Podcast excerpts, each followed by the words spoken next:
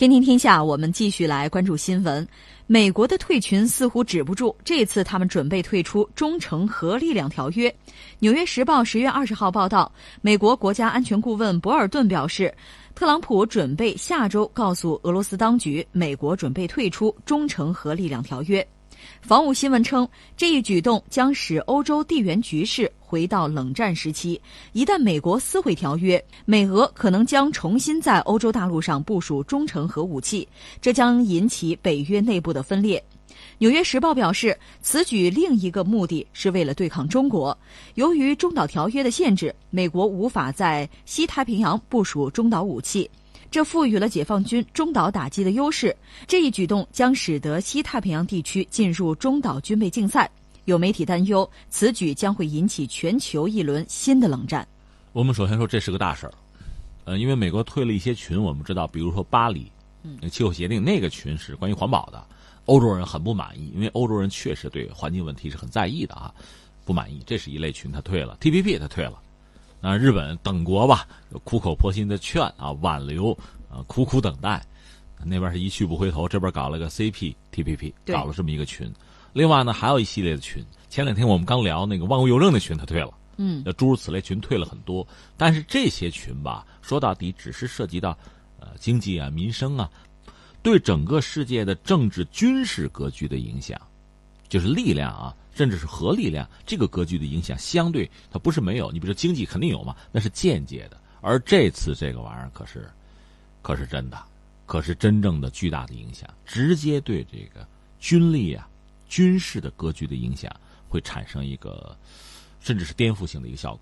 所以你可以说它是打开了什么潘多拉的魔盒，对吧？打开了货匣，你可以这么来讲啊。呃，甚至有人说打开了地狱之门，你愿意这么说也行。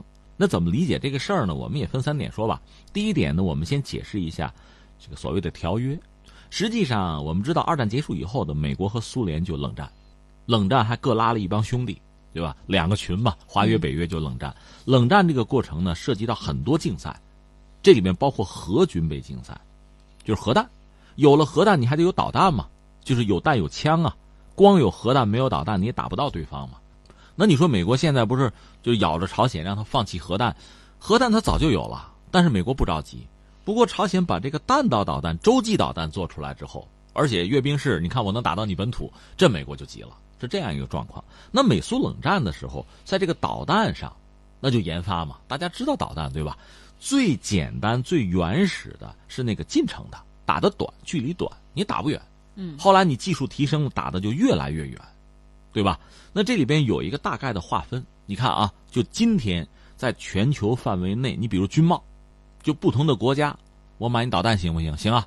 但一般说来，放到国际市场货架上的导弹啊，一般不会超过三百公里射程。你比如我这导弹二百九十公里，大家一看就乐了。其实这有点像什么呀？跟大家开个玩笑，像你买那个电动车，你买那个电动车呢，它会有一个限速，对吧？对。但是你也知道。找那个车行给改一下，马上速度就上去了。对，同样道理，这导弹射程不会超过三百啊，这你就可以卖，全世界就这样，你能卖。但是呢，找俩技术人员是吧？想想办法改根线什么的，它射程超过三百了，这是基本上就是大家心知肚明。但不管怎么说，这是战术武器，你还能达到五百啊，对吧？这就算了啊。但是呢，有说法，五百到一千，这就是短程导弹了。这个短程导弹。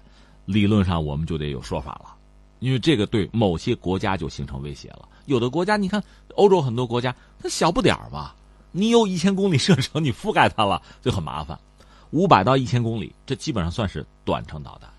嗯，那再往前推，一千到五千或者到五千五，这叫中程导弹。这个东西在冷战的时候是美苏一个是都有能力大量的生产，技术相对也比较成熟。嗯，这就是中程和中短程导弹。另外再往远走呢，那就更厉害了。远程导弹、洲际导弹，那打上万公里都有了，对吧？有了导弹，有了核武器之后，大家就想：哎呀，我怎么能防御对手啊？那就是反导，就拦截你的导弹。大家就想办法。美国和苏联也都搞了反导，但是反导这玩意儿确实不成熟。就技术，你想上个世纪六七十年代大家都搞，但是都不成熟。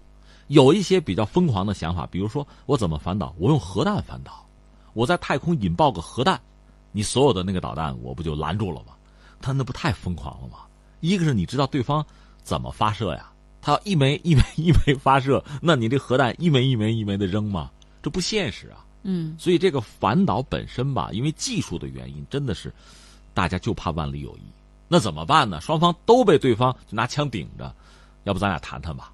嗯，在上个世纪七十年代，美苏就搞了一个反导条约，在双方技术都不成熟、都没把握的情况下，咱搞个反导条约吧。搞了，然后到了八十年代呢，大家又商量呢，咱们要不裁减一下？那咱们裁减什么呀？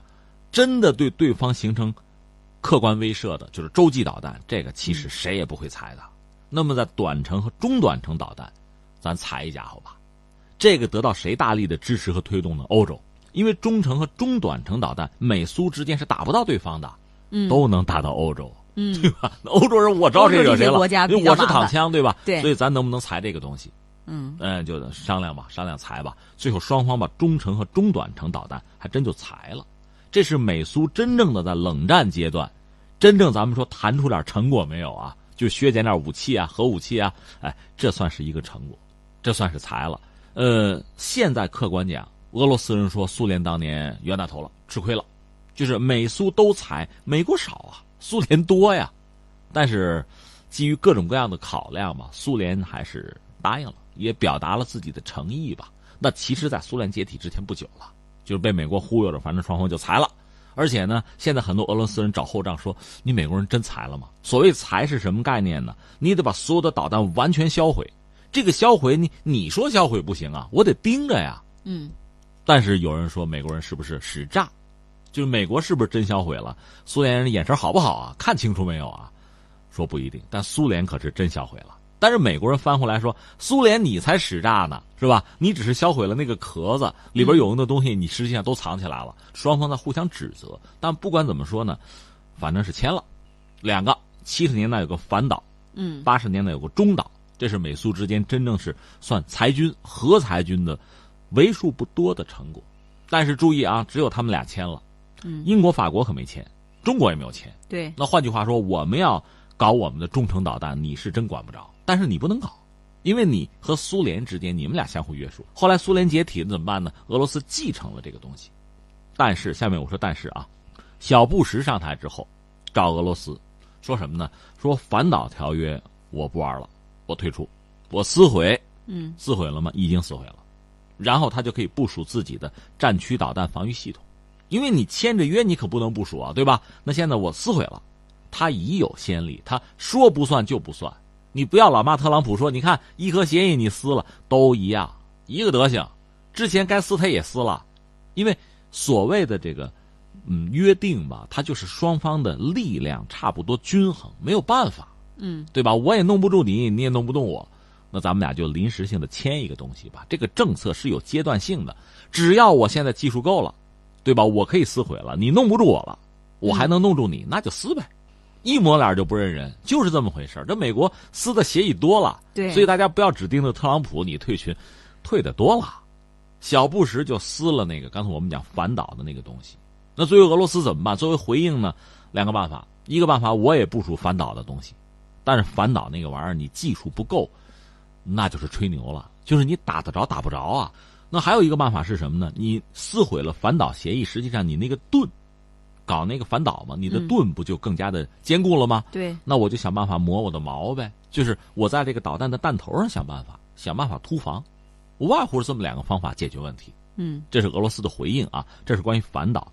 那么中导那个东西，大家多多少少还是咬着牙在坚持，但是呢，现在美国人撕毁了。对。撕毁的理由是什么呢？说你违约了，你先说话不算的，肯定要把锅甩给俄罗斯。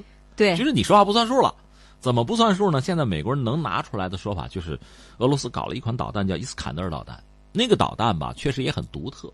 你说它是弹道导弹呢，还是巡航导弹呢？算是战术还是战略武器呢？它等于说骑在坎儿上。从我们这个角度看，确实，你说你说他打擦边球吧，也可以这么说。但实际上，美国人咬定说，你就已经破坏中导这个协议了，所以因为你，我就撕毁。但是按照俄罗斯的说法说，你扯，你实际上早就做了一些破坏中导条约的事儿，嗯，也列出来，双方都列出来一些指责对方的东西。这个东西对我们来讲啊，嗨，看不看、听不听的吧，信不信在自己，对吧？反正美国现在铁了心想撕毁这个东西了，那找理由总是好找的。你狼想吃肉，想吃羊，那总是有理由的，对吧？这就不用说了。总之，现在是博尔顿先嚷嚷着要撕毁，然后下周可能他要去俄罗斯出差啊，顺便把这事儿就跟俄罗斯人说了。俄罗斯那边当然也不客气，反正你要撕毁，我也不会傻乎乎的留在这里边，我不会自我约束。这是第二点，我们说清楚。第三，我们再说什么呢？这个事儿的后果啊，一个，呃，像美俄目前他们的弹道导弹的技术还是比较先进的，这个我们要承认。所以在这个中短程和中程导弹这个领域，一旦撕毁了，就没有限制了，我要搞了，这不是问题。对，其实我在网上看见有网友就说说美国不管怎么说吧，他找了种种借口或者是理由，他就退出了中导条约。那么，是不是他将来以后就会扰乱世界秩序，呃，发动世界大战的这种可能性就会增加？但是我觉着啊，对我觉着这个大国之间的战争应该要打起来，不会那么容易。嗯，因为毕竟这双方手里边都有核武器，对大国之间直接用军事冲突解决问题的时代其实已经过去了。嗯，呃，擦枪走火可能，比如我把你飞机撞下来，或者你撞了我的船，呃，死了两个人，这种可能性随时可能发生。但是大规模的，就是核武器的冲突，应该讲目前还看不到这个迹象。因为你就咱们谁都是这样，就是你想玩玩牌，嗯，有个博弈，你会知道你没有百分百的把握做一个事情。嗯，你比如说，我率先摧毁你所有的核武器，理论上是可行的，但万一你没有摧毁，对方有核报复能力，给你一家伙，你不也受不了吗？对，谁也没有这个把握。那总的来说呢，呃，刚才我们谈到美和俄，如果一旦都离开这个中导条约之后，撒开了生产，这个能力都是有的。嗯，那但是呢，就是你要不要生产那么多吧？你原有的计划，你的军费可没留这一块儿啊，那你生产多少？这是一个问题啊，呃，另外呢，实际上下面的麻烦是什么呢？一个是美国暗指中国，因为中国没有加入中导条约嘛，中国确实拥有自己的中导能力，这毫无疑问的。那我们阅兵式也展出过，所以美国觉得这中国和俄罗斯对我有威胁啊，所以我要退出。嗯，实际上暗指中国。那么将来有没有可能他拉着中国来谈这个事情？不排除这种可能性。或者俄罗斯或者其他一些国家，就大家凑在一起，中岛，咱们能不能再再约一个，是吧？咱们再谈谈，这种可能性是存在的。这个准备，我觉得我们也需要做好。这是一类啊，放在一边。另外是什么呢？如果说美国真是想针对中国的话，他就会在西太、西太平洋部署中程导弹。对你从射程上算是这个意思哈，甚至不排除他在自己的一些盟国部署这个导弹。对，那如果真要这样做的话，咱们中国怎么应对呢？嗯，我个人是这么理解。刚才我们讲了，俄罗斯的应对其实无外乎两个办法，一个办法是拦截。嗯，但是之所以中导能够谈成，就是因为拦截太不容易，它短，射程短，速度快。洲际导弹拦截相对就容易，因为天上飞的时间长嘛。而且中导吧，你一旦发射，我很难很快、很准确的判断你的目的和目标，所以这个麻烦就是中导容易造成误判。嗯，如果美国要搞这个东西的话，实际上会带来很多的不确定性，就给别人带来威胁，同时自己也受到威慑。嗯，因为你看很多国家搞这个远程洲际导弹不好搞，搞不出来，搞中程的还行。你包括伊朗，人家也有中程导弹的能力啊。这个玩意儿实际上就增加了彼此之间的，就是互不信任的危险性。对，那你想办法解决吧。关键是你挑的事儿，你自己承担后果啊，对吧？你威胁别人，别人可以威胁你，这个东西你要搞明白。呃，所以围绕这个东西，你一旦开启了，这个实际上就是个军备竞赛了，这是一个。对，对于中国来讲，一个是拦截，拦截确实不容易，但同样道理，他拦截我也不容易啊，他短嘛，射程短嘛。嗯。再就是什么呢？突防，突防讲的就是弹头，而这个恰恰又是我们的长项。现在全世界范围内公开媒体报道的就是那种高超音速飞行器嘛，中国和美国基本上是第一集团，俄罗斯现在的奋起直追就是高超音速飞行器。比如滑翔弹头，就是那个钱学森弹道，就在那个大气层打水漂，这个东西理论上无法拦截。当然，美国可能也具备这个能力，那么就双方都有这个能力，大家就哈哈一笑呗。那怎么办啊？都有啊，是这么一个状况。所以目前就是美国搞中导的话，他也占不到什么便宜。而且你要在亚太搞这种所谓的军备竞赛的话，其实这是个无底洞，你没那么多钱投。另外麻烦在哪儿呢？就是如果你说在亚太只针对中国就罢了，关键是那边还有欧洲，还有俄罗斯呢。嗯，俄罗斯谈不上威胁中国，也谈不上用中程导弹在亚太地区去威胁美国，但他完全可以在欧洲部署嘛。那欧洲人就受不了了，有北约呀。那作为你美国，那你恐怕就得保我。嗯，这是咱们有约的，所以你必须美国必须把大量的中导部署在欧洲，和俄罗斯形成一个平衡。